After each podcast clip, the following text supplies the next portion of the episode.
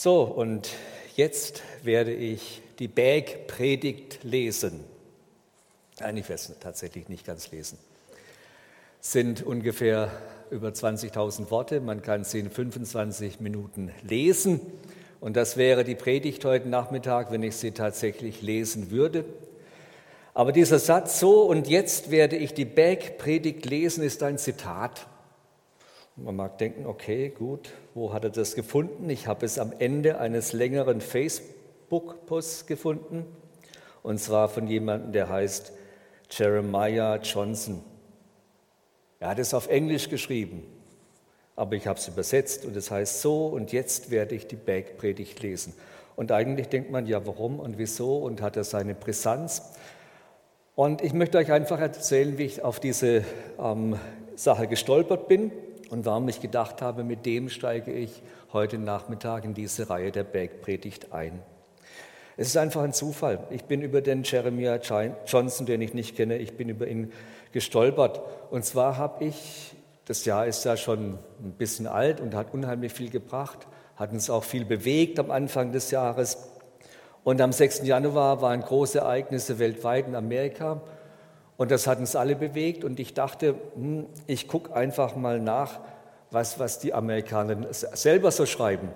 Mache ich selten, aber ich habe ja auch keine große Ahnung. Ich kenne nur die New York Times und da habe ich einfach mal reingeguckt am 10. Januar. Und dann ich, bin ich über den Namen Jeremiah Johnson gestoßen weil dort auf der ersten Titelseite von ihm berichtet wird. Er ist ein Pastor, er ist Mitte 40, er ist leitender Pastor einer größeren Gemeinde und eines Movements, was sich so drumherum gruppiert. Und er ist auch bekannt als einer der großen oder größeren, bekannteren Propheten in Amerika. Es gibt ja da eine große Gruppierung im prophetischen Dienst. Und Jeremiah Johnson hat schon mehrere Prophetien weitergegeben. Und da waren viele, viele dabei, die sind so eingetroffen. Und im Oktober 2020, da hat er auch eine Prophetie weitergegeben, die er so gehört und empfangen hatte. Und hat gesagt, die nächste Wahl, die wird der amtierende Präsident gewinnen. Und er wird eine zweite Amtszeit antreten weil der Jeremiah Johnson ist einer von 70 Millionen Amerikanern. Das sind ja viele und das muss man auch mal zur Kenntnis nehmen, die sich wünschten, dass da eine zweite Amtszeit kommt, dafür warben und sich dafür einsetzten. Und dann ging ja die ganze Geschichte anders aus. Und auch damit muss man umgehen. Man muss besonders auch damit umgehen, wenn man nun so einen, so einen Eindruck hatte, dass das eigentlich hätte anders kommen sollen. Und auch Jeremiah Johnson hat sich viele Gedanken gemacht. Und er hat sich viel überlegt und dann kam ja, wie gesagt, der 6. Januar.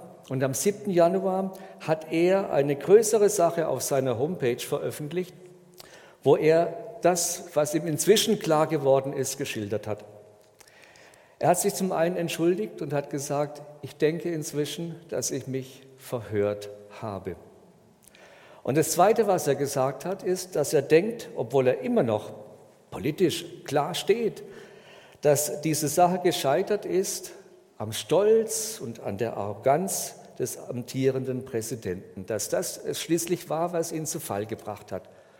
Und dann sagt er, und er rät uns allen, allen miteinander, den Christen dort, auch allen, die ihn unterstützt haben, dass wir mit einer neuen Demut oder mit einer großen Demut das annehmen sollten.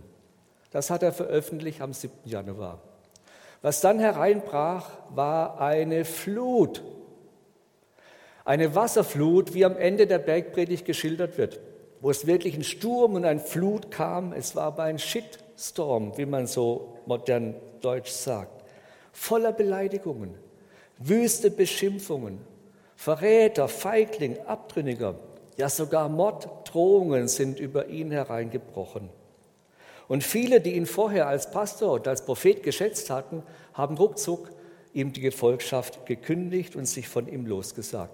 Und dann hat er noch einmal einen Facebook-Eintrag geschrieben, den habe ich dann gelesen. Da spürt man die tiefe Erschütterung, die in ihm vorgegangen ist.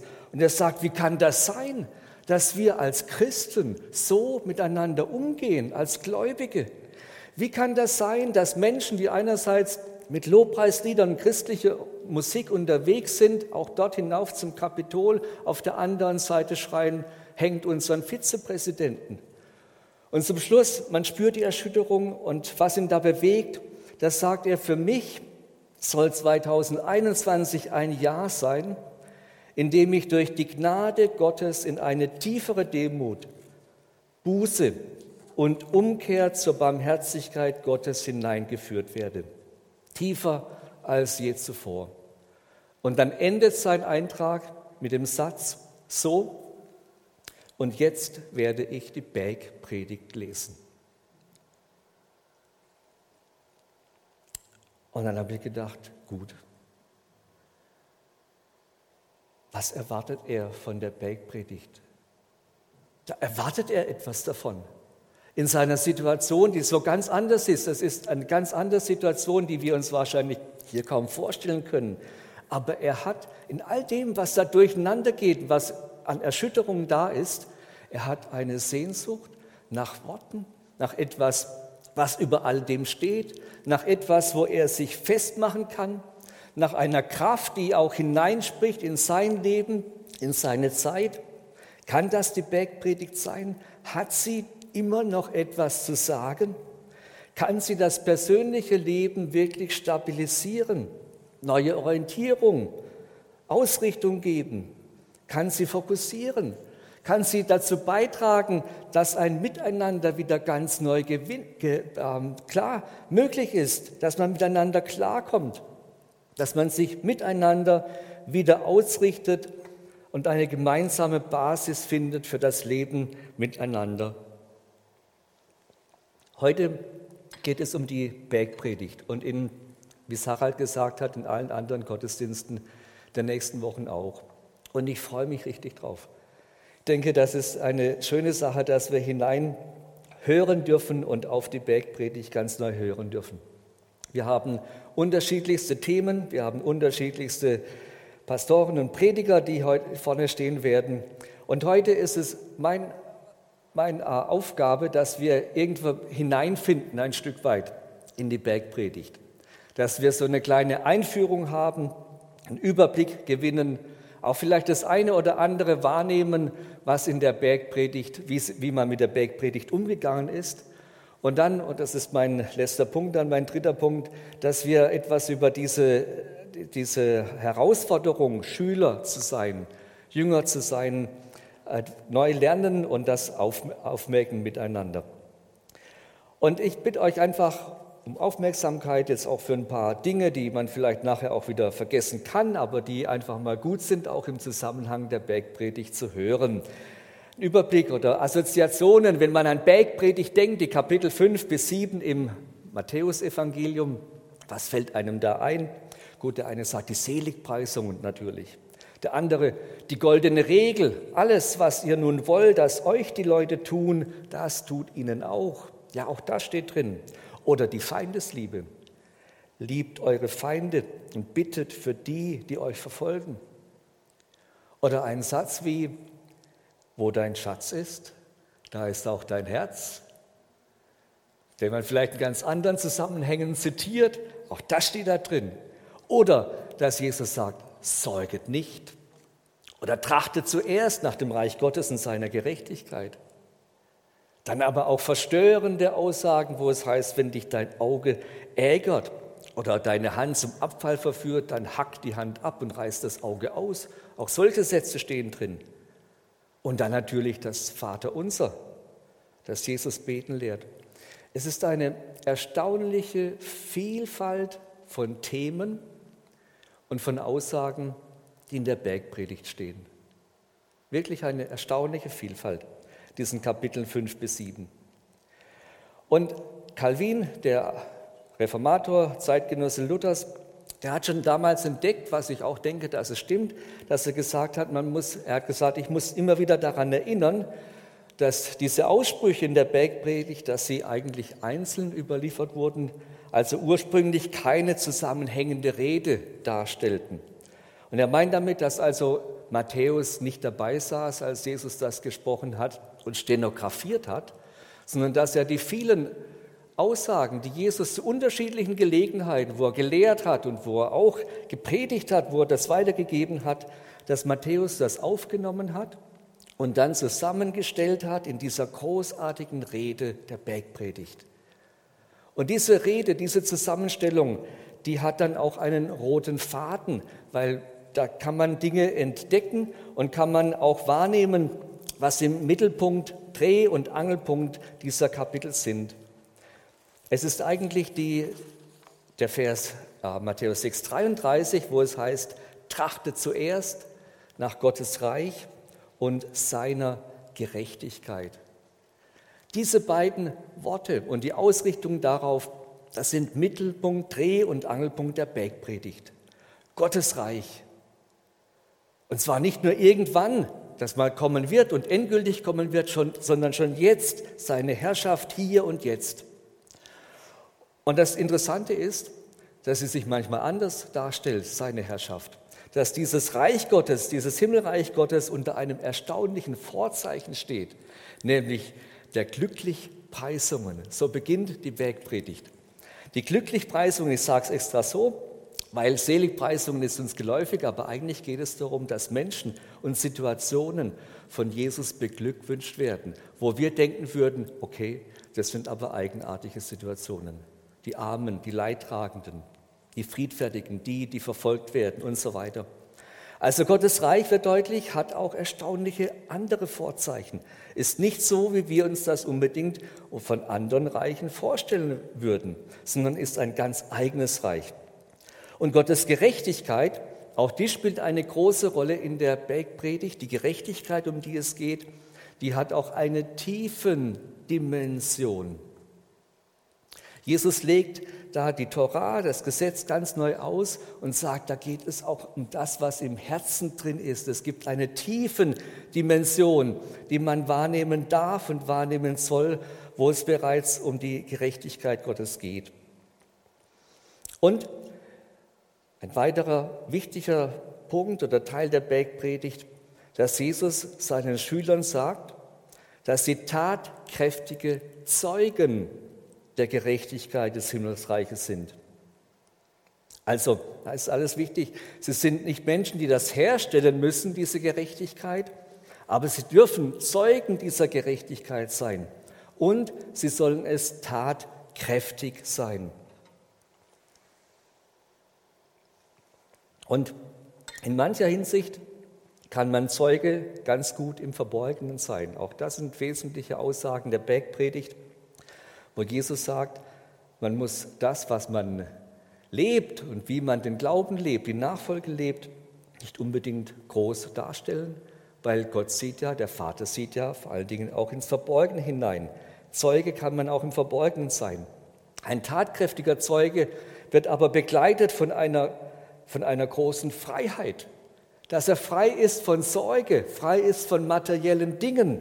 Auch das nimmt viel Raum in der Bergpredigt ein.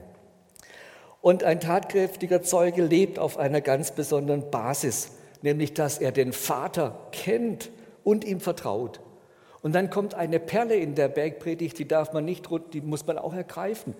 Denn da heißt es dort, euer Vater weiß, was ihr bedürft. Das ist so eine Perle, das ist so eine Sache zum Aufatmen, zum, zum ähm, sich darauf niederlassen, zum Vertrauen. Der Vater im Himmel weiß, was ihr bedürft. Und deshalb kann man sich als Kinder des Vaters auch ganz neu verhalten und kann es anders handeln, hat Optionen, die man sonst so nicht hätte. Und dann nochmal ein wichtiger Teil der Bergpredigt ist der, dass Jesus sagt, es kommt wirklich auch auf das Tun an.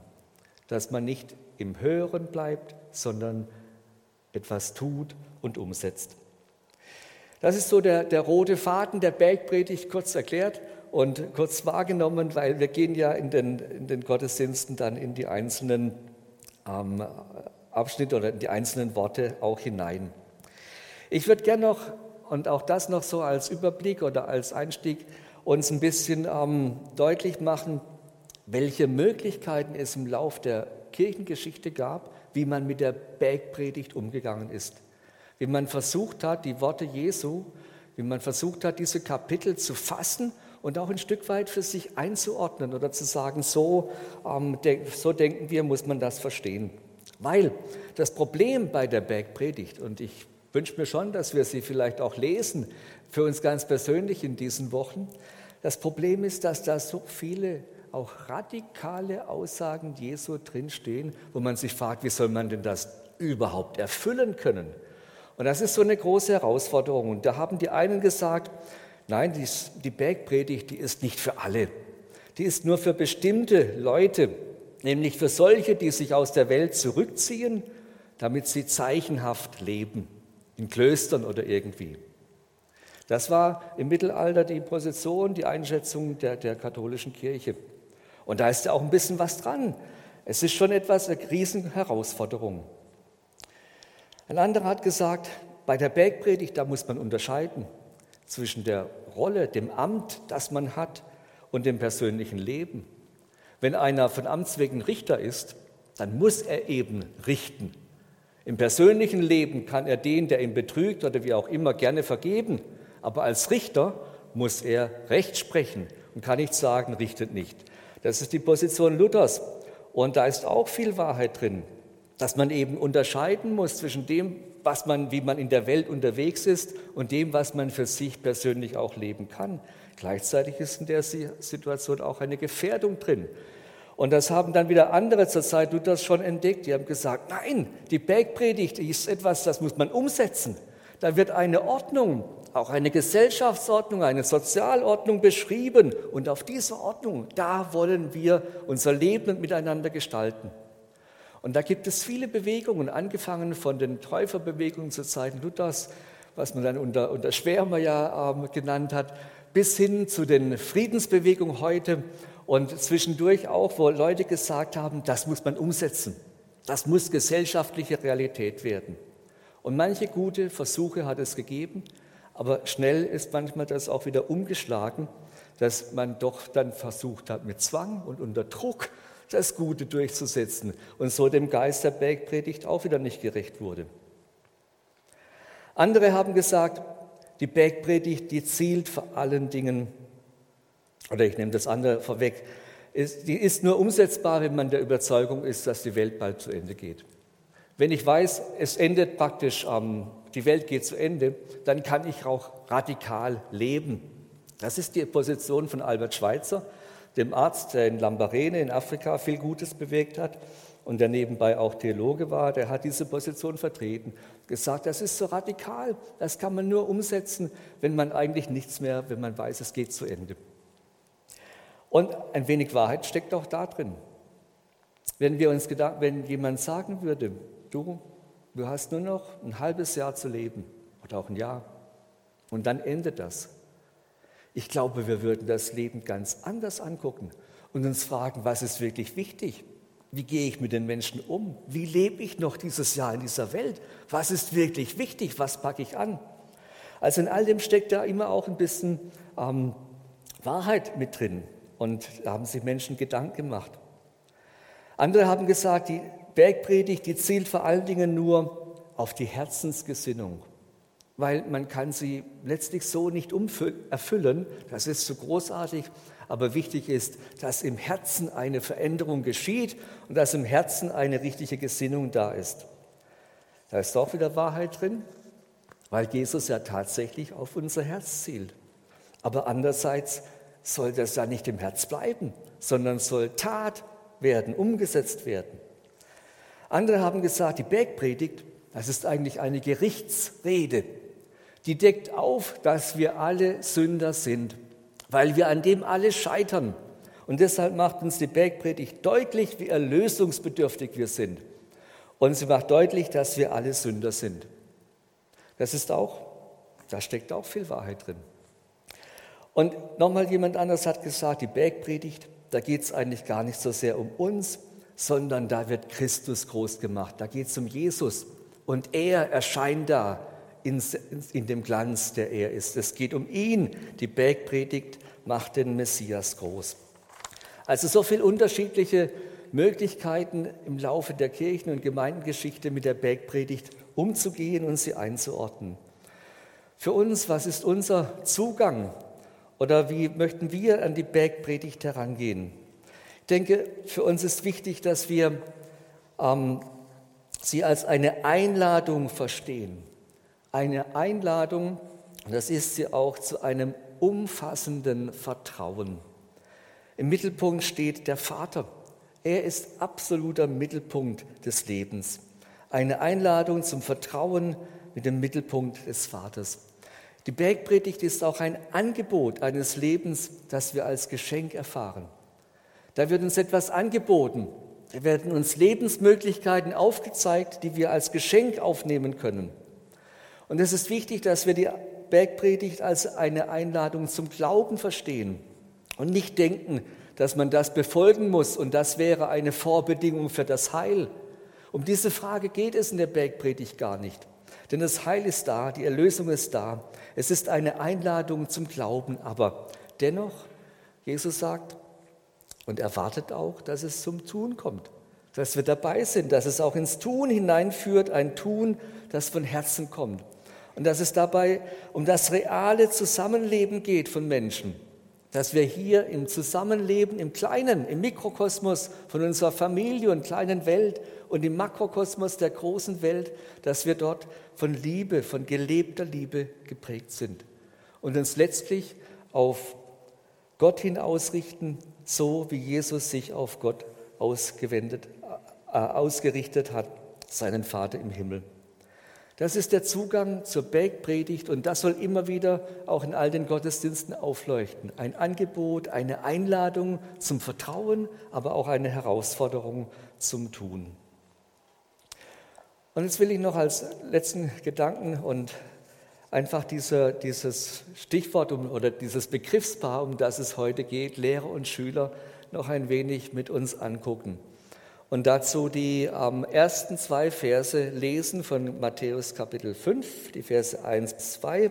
Das führt uns dann hinein in den Rahmen dieser Bergpredigt. Da heißt es nämlich, als Jesus das Volk sah, da ging er auf einen Berg und setzte sich, und seine Jünger traten zu ihm. Und er tat den Mund auf und lehrte sie. Kurze Beobachtung zu diesem Text. Da ist ein Volk da, eine Menschenmenge und Jesus hat sie im Blick. Aber dann flieht er nicht vor ihnen. Man könnte ja denken, Jesus sieht die und dann geht er auf den Berg, wendet sich von ihnen ab. Nein, er hat sie nach wie vor im Blick. Das wird dann später am Ende der Bergpredigt deutlich. Er geht auf einen Berg und er setzt sich und dann sind da eben zwei Kreise von Menschen. Die Jünger die zu ihm näher herantreten und die Menge, die immer noch dabei ist, die vielen Leute, die zuhören. Sind sozusagen auch vielleicht erste und zweite Adressaten, aber beide sind angesprochen. Und Jesus sitzt, obwohl man ja denkt, besser wäre, er würde stehen, wenn da so viele Leute da sind. Aber das Sitzen, das gilt in der Antike als ein besonderer Ausdruck von Würde. Sitzen tut der Herrscher, der König, der Richter und der Lehrer. Und das alles schwingt mit. Das, was am Ende im Matthäusevangelium so heißt, mir ist gegeben alle Gewalt im Himmel wie auf Erden. Darum lehret sie halten alles, was ich euch befohlen habe. Der, der hier an der Bergpredigt sitzt, ist der König und Herr Jesus Christus, der schon vom, als Auferstandener auch hineinwirkt in dieses, ähm, in dieses irdische Leben oder so von Matthäus wahrgenommen wird. Und dann treten zu ihm seine Jünger, Schüler habe ich äh, übersetzt, weil das steht eigentlich auch da. Und ich möchte euch, muss euch noch mal ein bisschen mit, mit ein paar Details, mit ein paar ähm, Fakten oder Dingen beschäftigen. Aber ich glaube, das ist auch schon interessant, denn im Urtext steht hier also Schüler, dass die Schüler zu Jesus treten. Aber Luther, der hat damals mit Jünger übersetzt. Und das hat auch seinen ganz bestimmten Grund. Er hat auch das Wort für Lehrer, was im, im, im, äh, in den Evangelien steht, hat er mit Meister übersetzt. Er wusste, was er da tat. Er wusste, dass da eigentlich dasteht Lehrer und Schüler. Aber er hat in den Evangelien und vor allen Dingen dort, hat er immer mit Meister und mit Jünger übersetzt. Er hat also einen Überschritt hergestellt, nämlich aus dem Bereich der Schule in den Bereich des Handwerks. Und das hat so seinen Grund, weil die Schule zu Zeiten Luthers in der Alltagswelt der Menschen damals keine Rolle spielte. Da gab es noch keine Schule. Die vielen Lehrer, die wir auch bei uns haben, die wissen, die allgemeine Schulpflicht ist bei uns in Deutschland erst im Jahre 1919 festgelegt worden gesetzlich. Vorher gab es zwar auch eine Verpflichtung sozusagen, eine Bildungspflicht, aber Schulpflicht gab es nicht. Die Schule gehörte nicht erst dort so richtig zum Alltag unseres Lebens. Im Judentum war das ganz, ganz anders. Und auch das darf man einmal wahrnehmen. Schon im ersten Jahrhundert vor Christus haben die Rabbinen gesagt, wenn so ein Kind, und da wird Junge vor allen Dingen, aber auch Mädchen, wenn die mal sechs Jahre alt sind, dann soll es an jedem Ort, jedem Bezirk, jeder Stadt, dann soll es überall Lehrer geben, und die Kinder mit sechs, sieben Jahren sollen zu denen gebracht werden und denen soll was beigebracht werden, nämlich das Lesen und das Schreiben. Und das Werkzeug dazu war das Wort Gottes. Und so gab es schon im Judentum die Schule von 1500 Jahre oder noch länger, bevor das bei uns in unseren Ländern und Kreisen irgendwo tatsächlich äh, Realität wurde. Aber für Luther zu seiner Zeit war diese Schule keine Alltagsrealität, aber das Handwerk, das konnte man. Die Zünfte, die Handwerker, die gab es. Und deshalb hat er das eben in eine andere Welt hinein übersetzt und hat gesagt, also der Lehrer, das ist der Meister und die Schüler, das sind die Jünger, weil das war damals der Begriff zu Luthers Zeiten für den Lehrling oder Azubi, wie wir heute sprechen würden. Und man merkt, Luther hat sich Gedanken gemacht, er hat sich Mühe gemacht und es war ihm wichtig, dass es verstanden wird und ankommt. Und das ist auch gut so. Aber es kommt durch diese Übersetzung, die jetzt bei uns auch so geläufig ist, da kommt auch eine Färbung hinein. Und die muss man auch mal ein bisschen wahrnehmen. Einerseits nämlich, dass wenn man das so übersetzt, dass man die Vorstellung hat, da gibt es also ein Programm. Und das muss man lernen. Das ist das Lernprogramm, um das es geht. Und andererseits, wenn es aus dem Beispiel eben des Handwerk kommt, dann ist dann auch, dass es hier um etwas Machbares geht etwas, was man machen kann. Dann gibt es ein Ausbildungsprogramm und dann kann man etwas machen. Und vielleicht würde dann als Idealfall sozusagen die militärische Grundausbildung stehen, wo nachher alle schön in Reihe und Glied marschieren. Und man hat eben alle auf eine Level gebracht und dann kann man etwas unternehmen. In der Tat wird dann dieses Machen irgendwo zu einer wichtigen Sache und dann hat Luther noch etwas getan. Am Ende des Matthäusevangeliums, das, was wir unter Missionsbefehl verstehen, da hat er übersetzt, mir ist gegeben alle Gewalt im Himmel wie auf Erden. Darum geht hin und machet zu Jüngern alle Völker. Und das steht so nicht da. Da steht gar nichts von machen. Machen ist etwas, was ihm, was natürlich in dem Zusammenhang hineingerutscht ist. Aber was da eigentlich wirklich steht, und das ist etwas, was ich uns mitgeben möchte, da steht, da steht etwas vom Lernen und vom gemeinsamen Lernen. Wenn man die Atmosphäre dieses Textes oder dieser Worte richtig verstehen wollte, dann müsste man eigentlich sagen, ihr Lieben, sagt Jesus, kommt in Bewegung. Oder besser noch, bleibt in Bewegung und lasst Schüler sein, alle Völker. Ladet sie ein, eine Aufforderung zum Lernen, eine Aufforderung zum Mitlernen, eine Aufforderung vor allen Dingen von ihm, dem König, zu lernen, aber auch voneinander zu lernen. Da ist nicht einer, der etwas fertig kann. Deshalb sagt Jesus ja an anderer Stelle, ihr sollt euch nicht Rabbis nennen lassen, nicht die Meister nennen lassen, die, die sagen, ich hab's und das musst du auch mal lernen, was ich hab. Sondern ihr alle seid gemeinsam Schüler.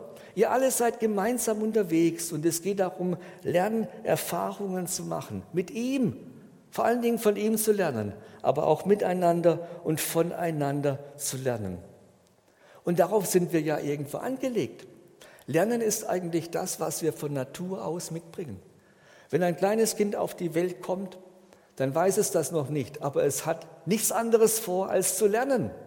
Es will laufen lernen, es will greifen lernen, es will selbst essen lernen, es will reden lernen. Ein Kind will lernen und macht immer wieder wunderbare Lernerfahrungen, entdeckt seine Welt und entdeckt neue Horizonte.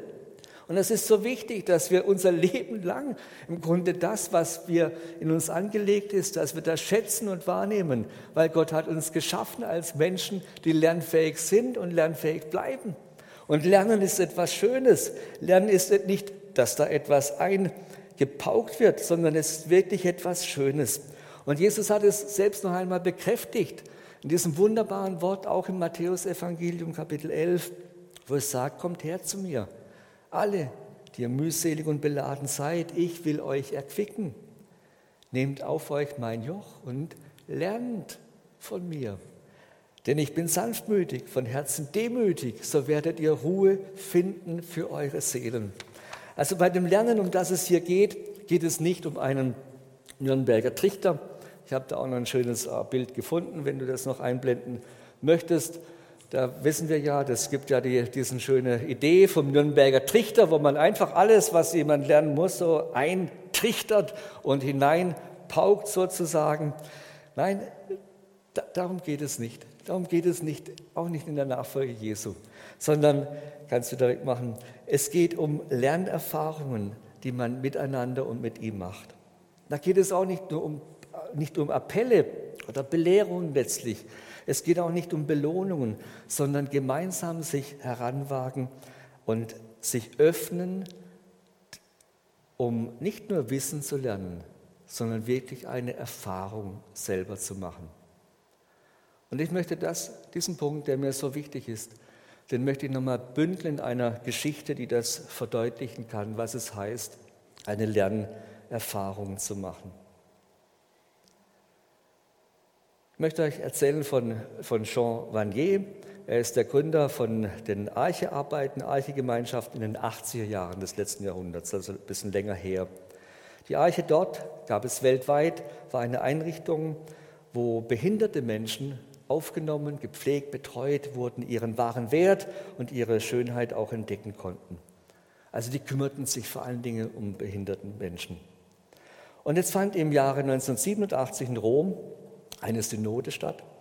Und da waren viele, viele Bischöfe versammelt. Und es ging um die Rolle der Laien in der Kirche und so weiter und so fort.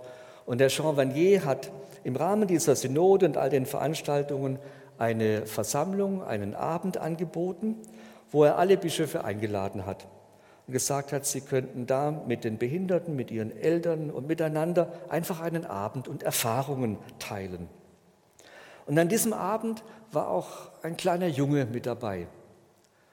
Und das ist der Armando, ein achtjähriger Junge mit einer ganz speziellen Geschichte. Denn Armando konnte weder gehen noch sprechen und er war für sein Alter sehr klein. Er war in ein Waisenhaus gekommen, weil ihn seine Mutter ausgesetzt hatte.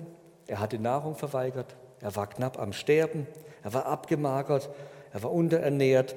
Aber die Menschen kümmerten sich dann um ihn und haben ihn angenommen, geliebt. Und allmählich hat er wieder ein bisschen Vertrauen ins Leben gefunden, hat Nahrung aufgenommen und hat begonnen, sich zu entwickeln. Und er konnte noch immer nicht alleine gehen. Er konnte noch immer nicht sprechen oder alleine essen und sein Körper war verkrümmt und gebrechlich und er litt an einer starken geistlichen Behinderung.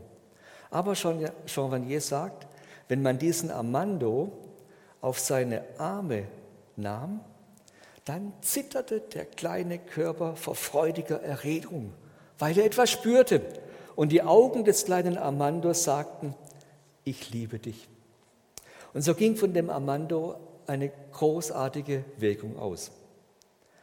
Und jetzt fragt Jean Vanier an diesem Abend einen der Bischöfe, einen der größeren Männer, wo man mit seiner Exzellenz vielleicht anspricht. Er fragt ihn, lieber Bischof, möchten Sie Armando auf den Arm nehmen? Und der Bischof sagt ja. Und dann legt Jean Vanier den Armando in die Arme des Bischofs und sieht zu, bis sich der kleine Armando an den Bischof kuschelt und wie seine Augen beginnen zu strahlen.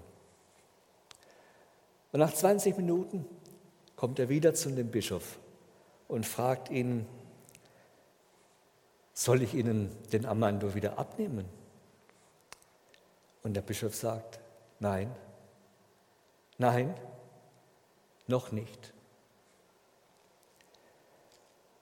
Und dann konnte man sehen, wie Armando, so klein und so gebrechlich wie er war, doch mit all dem, mit dem wenigen, was er hatte, im Herzen des Bischofs eine Veränderung, eine Berührung hat stattfinden lassen. Da war eine Lernerfahrung da. Wirklich eine Lernerfahrung. Weil man kann sich ja große Gedanken machen. Zum Beispiel sagen, die Würde des Menschen ist unantastbar.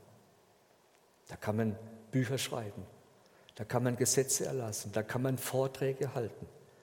Wenn aber der kleine Armando im Arm liegt, dann ist es klar, dann ist das eine Erfahrung, die Würde des Menschen ist unantastbar. Man kann sich auch auf so einer Synode gute Gedanken machen über die Rolle der Laien. Wenn aber eine Einrichtung wie Chauvaniers Eiche hier auftaucht und so eine Gelegenheit anbietet, dann ist jedem Bischof klar, eine Lernerfahrung, wie wichtig die Rolle auch der Laien und Ehrenamtlichen ist. Und ich denke, noch viel, viel mehr hat dieser Bischof in diesen Momenten, in dieser halben Stunde gelernt, als der Armando in seinen Armen lag. Das sind Lernerfahrungen. Die kann man nicht unbedingt machen, aber die, kann man, die muss man wahrnehmen oder man darf sich öffnen, man darf sich einstellen für so eine Situation. Lernerfahrungen sind die, wo man einfach mit dem Wissen letztlich nicht hinkommt, sondern wo es darum geht, in, in einer ganzheitlichen Weise etwas zu erfassen. Zum Beispiel, ich möchte noch, noch ein kleines Beispiel anführen, das Schwimmen lernen. Da kann man den Kindern gut beibringen und sagen, auch mathematisch könnte man erklären, wann so ein Körper im Wasser schwimmt. Aber das Kind, um das zu lernen, muss Vertrauen fassen und muss eine andere Lernerfahrung machen. Und ich bin so dankbar. Ich erinnere mich daran, dass mein Vater mit mir ins Schwimmbad gegangen ist, als sechs, achtjähriger Junge oder wie auch immer, und hat mir Schwimmen beigebracht, eine Lernerfahrung ermöglicht. Und ich habe es auch unseren Kindern ermöglichen können. Lernerfahrungen sind etwas, die tiefer gehen. Und manchmal braucht es so einen Armando, den man in seinen Armen trägt. Und jetzt die letzte Kurve hin zur Bergpredigt. Vielleicht kann in den nächsten Wochen auch die Bergpredigt, die vielleicht so weit weg ist und wo wir sagen, was kann die Bergpredigt schon tun? Vielleicht kann sie für uns auch so ein kleiner Amando sein, den wir wirklich auf die Arme nehmen, den wir an uns heranlassen, die wir an uns heranlassen. Worte, die wir aufnehmen, Worte, wo wir sagen, ich möchte mich davon berühren lassen, neu ausrichten, vielleicht auch korrigieren lassen. Ich möchte etwas lernen. Ich möchte lernen von dir, Herr Jesus, und von dem, was du dort in der Bergpredigt an Worten gesagt hast. Die Bergpredigt wie ein Amando in unsere Hände gelegt. Das Aushalten, an uns heranlassen, an unsere tieferen Schichten ansprechen lassen. Und vielleicht am Ende, wie der Jeremiah Johnson sagen, durch die Gnade Gottes wünsche ich mir in diesem Jahr 2021 in eine tiefere Demut, in eine Buße und eine Umkehr in die Barmherzigkeit Gottes hineinzufinden. Ihr dürft nach oben kommen, ich möchte noch mit uns beten. Ich freue mich auf die Reihe der Bergpredigt, die vor uns liegt. Und ich freue mich darauf, dass wir diese Worte Jesu, die so durch die ganzen Jahrhunderte hindurch gewirkt haben, dass wir sie auch für uns selber und miteinander aufleuchten lassen dürfen. Lieber Herr, wir danken dir dass unser Heil, unsere Erlösung in dir so sicher ist. Du hast alles dich selber dafür gegeben. Und dafür danken wir dir für deine Gnade und für deine Erlösung. Und Herr, zugleich bitten wir, dass dein Leben, das du für uns siehst und in das du uns hineinführen möchtest, dass du es uns auch lehrst, im Alltag dir nachzufolgen, im Vertrauen, uns selber loszulassen, auf deine Worte einzugehen, und wirklich herauszufinden, was es bedeutet, zuerst nach dem Reich Gottes und nach deiner Gerechtigkeit zu streben und sich danach auszurichten. Heiliger Geist, ich bitte dich, dass du uns lehrst, dass du uns in Lernerfahrungen hineinführst, dass du uns Gelegenheiten zeigst, wo wir dein Wort, wir die Worte der Schrift der Bergpredigt tiefer wahrnehmen, aufnehmen und dann auch umsetzen können. Und wir beten, Herr, um deine Gnade für unser Leben. Wir beten um deine Gnade für unsere Welt. Und wir beten, dass dein Reich kommt und dein Wille geschieht und dein Name verherrlicht wird. In uns persönlich, in unserer Gemeinschaft, in unseren Familien und auch in dieser Welt. Danke, Herr, dass wir aufblicken dürfen zu dir, dem König aller Könige, der uns gerne lehrt und der uns durch seinen Geist und Wort nahe ist. Zieh uns hin zu dir, Herr, und lass uns mit dir unterwegs sein.